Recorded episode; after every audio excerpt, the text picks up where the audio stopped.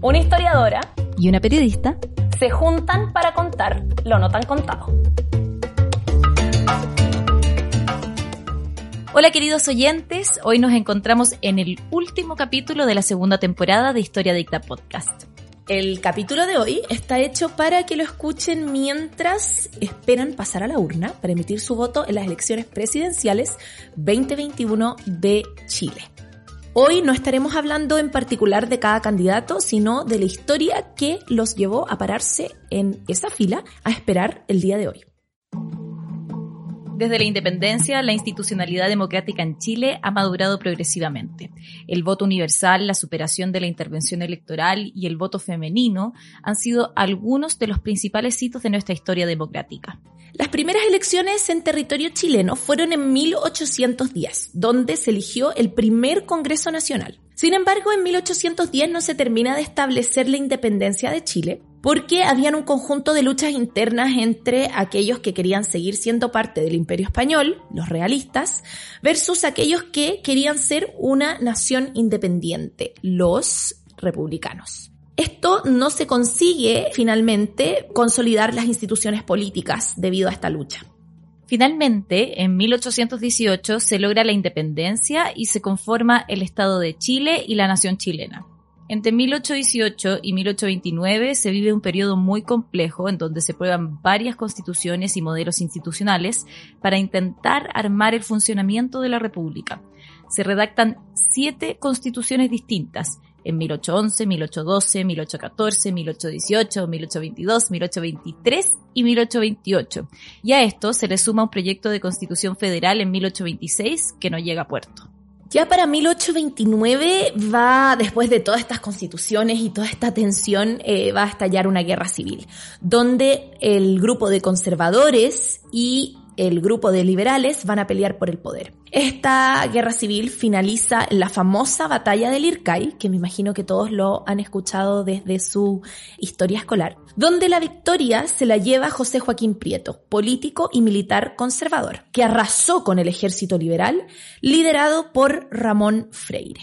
Este va a quedar en el exilio. Es en estas circunstancias que Diego Portales asume relevancia en Chile y mueve los hilos políticos desde su cargo como primer ministro. En esta época se establece un gobierno de corte autoritario y fuertemente presidencialista que se expresa en la Constitución de 1833. Esta es la Constitución portaliana y la primera de larga duración en Chile. Desde 1835 en adelante hubo elecciones regulares presidenciales y parlamentarias.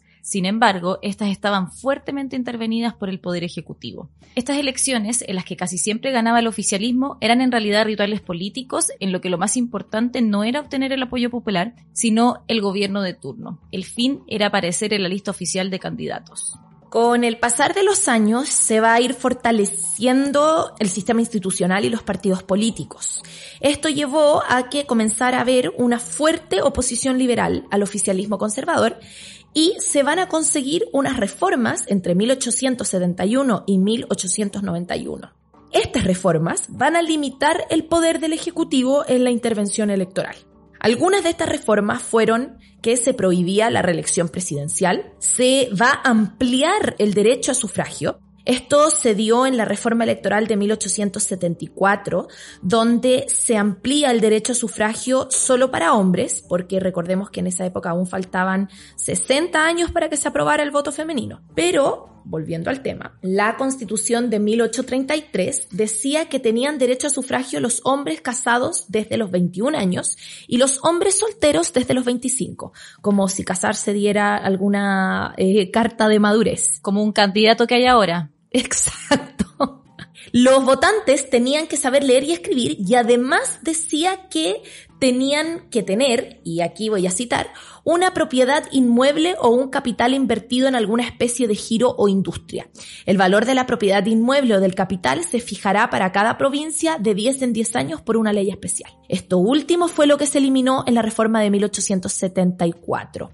O sea, desde ese año podrían votar los hombres de 21 años que estuvieran casados y los solteros desde los 25. Y además tenían que saber leer y escribir. Esto hizo que el padrón electoral aumentara considerablemente. Ahora, no sé si ven, pero las restricciones del de, eh, sufragio hacía que muy poquita gente pudiera votar. Estamos hablando del siglo XIX, donde eh, los rangos de analfabetismo en Chile todavía eran altos y más alto aún el hecho de ser dueño de un inmueble, eh, eso era solo la élite muy pequeña élite que finalmente podía votar. Pero con esto se va a ampliar un poco más. Se crea un registro permanente de electores. La muestra de eso es que en 1873 hubo poco más de 49.000 electores en las elecciones parlamentarias y tres años más tarde hubo más de 100.000 el registro permanente de electores va a evitar que, por ejemplo, votaran personas que ya estaban muertas, en el sentido de que se hicieran como fraudes electorales.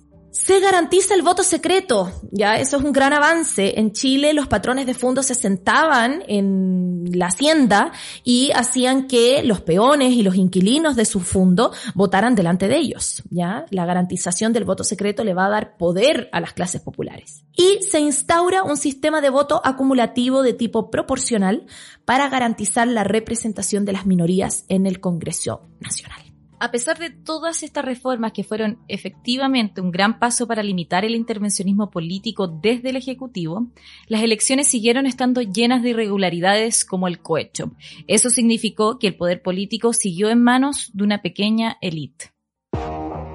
Las elecciones de 1920 van a ser un hito histórico en Chile, ya que por primera vez participan movimientos sociales, es decir, movimientos que surgen desde la ciudadanía y los niveles de participación van a aumentar.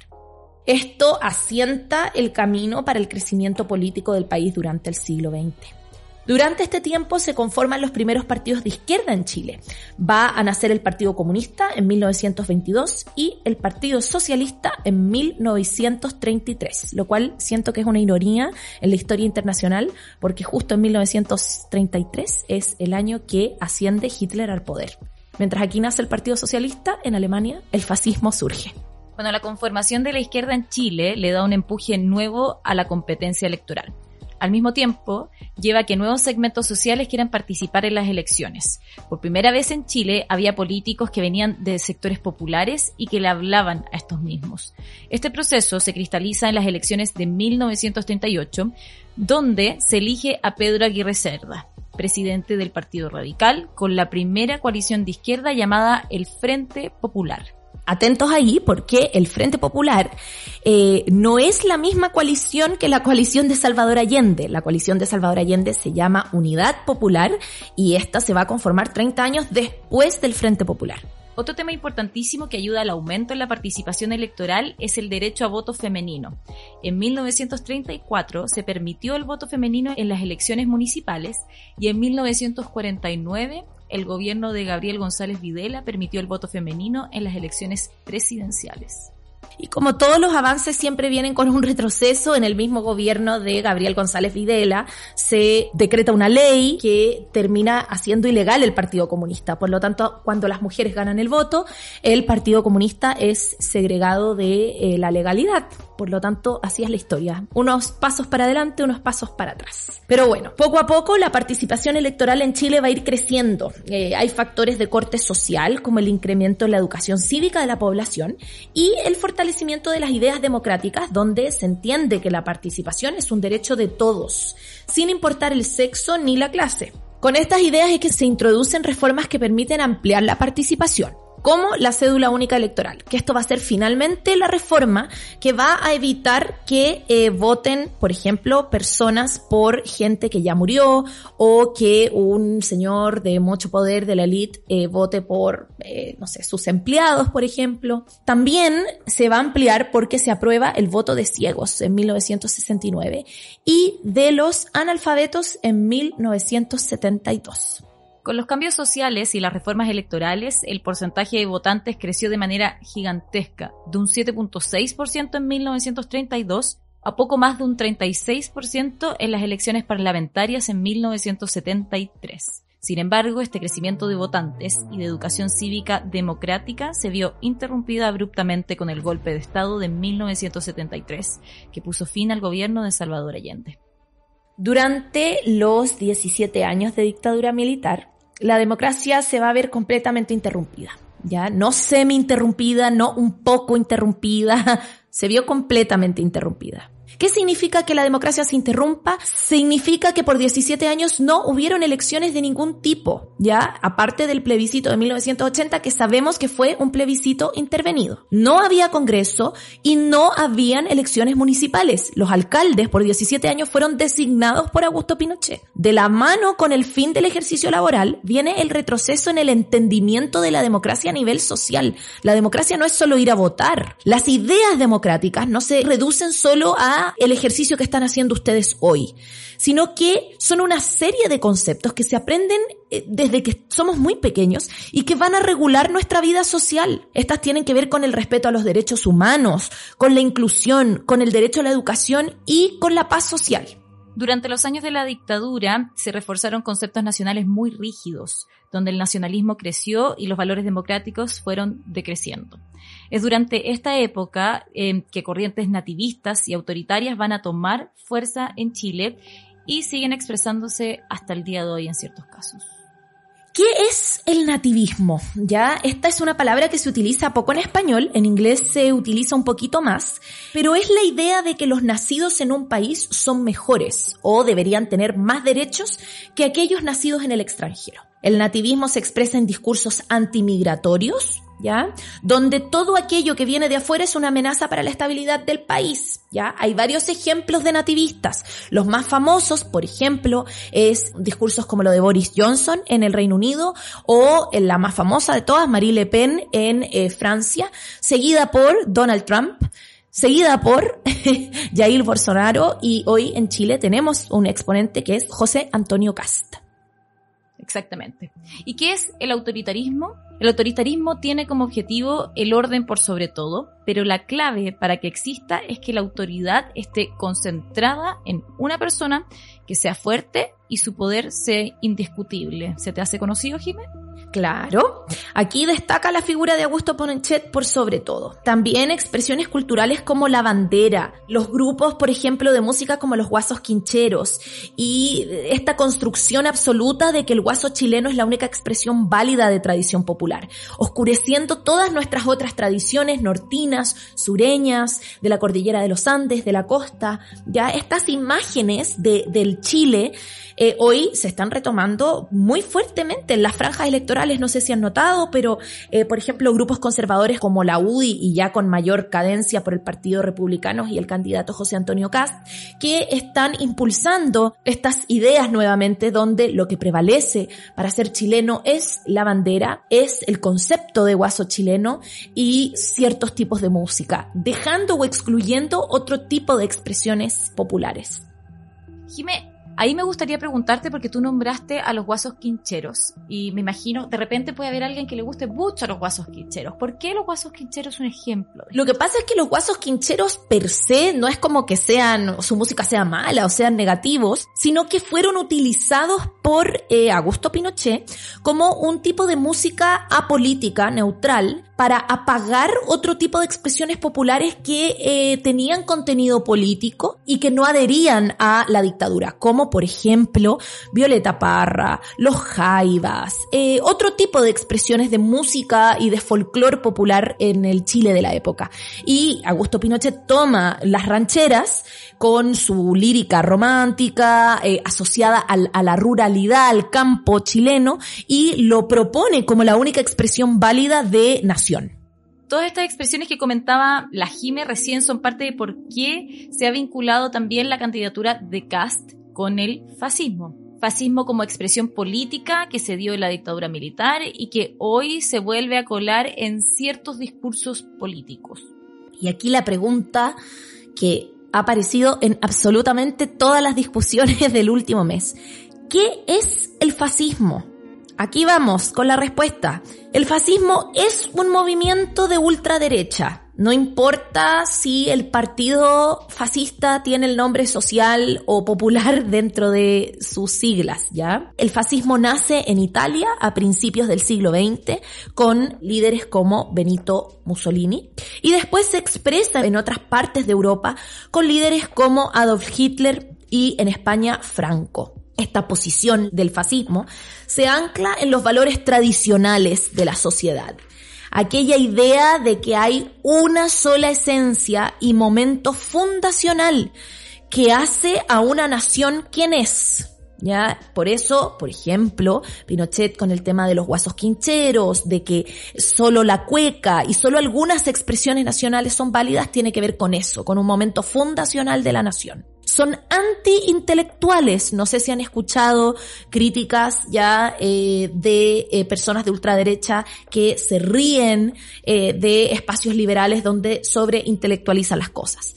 Y apelan a la frustración de las masas. ¿ya? Algunas expresiones fascistas también ponen acento en la superioridad racial, como lo fue el partido nazi en Alemania. Sí, Jimé, y con respecto a eso y la conversación que se ha dado en torno al fascismo estas últimas semanas, te quería preguntar, porque esta pregunta la, he visto también en otras partes y me imagino que quizás tus alumnos te la habrán hecho. ¿Cómo decir que Hitler era fascista si le puso a su partido nacional socialismo? ¿Qué respondes tú a eso? Bueno, yo creo que una cosa es el nombre y otra es la realidad, ¿verdad? Porque el partido de la UDI es un partido objetivamente de derecha, conservador, y se llama UDI Popular. Eh, y no necesariamente la UDI nace de una expresión de la clase obrera. El fascismo no habita ideas de lo colectivo, de colectividad, ni de ampliar derechos, ni de participación. Por lo tanto, habita evidentemente un espacio de, de ultraderecha. Perfecto.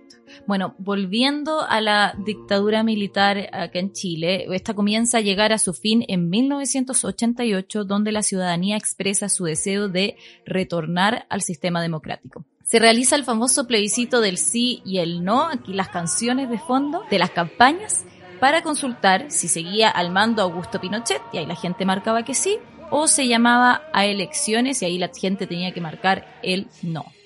La población chilena se inscribió masivamente en los registros electorales de la época para el triunfo del no y la vuelta a la democracia en Chile. Nuestra vuelta a la democracia ha sido lenta y compleja. Augusto Pinochet accedió a entregar el poder, lo hizo en 1990, pero quedó como comandante en jefe de las Fuerzas Armadas y senador vitalicio. Así también quedó la composición del Parlamento marcada por la presencia de senadores designados por los militares y con un sistema electoral que privilegia la negociación entre partidos por sobre los resultados del voto. El 2012 se va a aprobar la ley número 20568 que reformó el sistema electoral instaurando la inscripción automática y el voto voluntario. El 2014 la presidenta Michelle Bachelet promulga la reforma constitucional otorgando derecho al voto en el exterior para plebiscitos primarias presidenciales y presidenciales el tema del voto voluntario ha generado mucha más incertidumbre también por quienes van a ir a las urnas y ha ido decayendo la participación electoral considerablemente en los últimos años. El plebiscito que tuvimos para una nueva constitución fue una excepción a la regla, hubo mucha participación ciudadana, pero lo vimos, por ejemplo, en la segunda vuelta de los gobernadores, la participación fue bajísima. Entonces el llamado final que queremos hacer en este capítulo es que, como escucharon, el derecho a voto como lo conocemos ahora fue un proceso de más de un siglo. Y ahora que el voto es voluntario, nuestro deber es mucho mayor. Las encuestas nos han pintado un escenario para este domingo de elecciones, pero yo los invito a mirar eso con cautela. Las encuestas se han equivocado no solo en otras elecciones en Chile, sino que en otras partes del mundo y específicamente en Latinoamérica este año, en otras elecciones presidenciales, como lo fue, por ejemplo, Perú. A lo que voy es que sin importar su posición política, infórmense, lean los programas de los candidatos y la candidata, no piensen que su voto está perdido porque una encuesta señala como favoritos a quienes no son sus candidatos. La incertidumbre en el voto es muy alta hoy y este país lleva un par de años viviendo cambios profundos. Esta es la primera elección presidencial desde el estallido social del 2019, en medio de una pandemia que ha sido dura en términos sociales y económicos y cuando se está redactando una nueva constitución. Las cartas no están echadas, las cartas se van a echar este domingo en las urnas, así que voten. Y con este mensaje, yo me despido de esta segunda temporada de Historia Adicta Podcast. Nada más sumarme a las palabras de la Dani, eh, muy emocionada, terminamos esta segunda temporada. Eh, espero que este capítulo les haya dado o pintado una idea de lo difícil que ha sido llegar a eh, los derechos sociales que tenemos hoy, en particular nuestro derecho a votar. Que lo hagamos a conciencia y que lo hagamos por candidatos que estén comprometidos a seguir con este sistema democrático que tanto nos ha costado construir. Nos vemos en Historia Dicta Instagram y espero que puedan reescuchar alguno de los capítulos favoritos de Historia Dicta Podcast este verano. Un abrazo. Y muchas gracias también a nuestra productora Fulgor Lab por todo su trabajo. Nos escuchamos.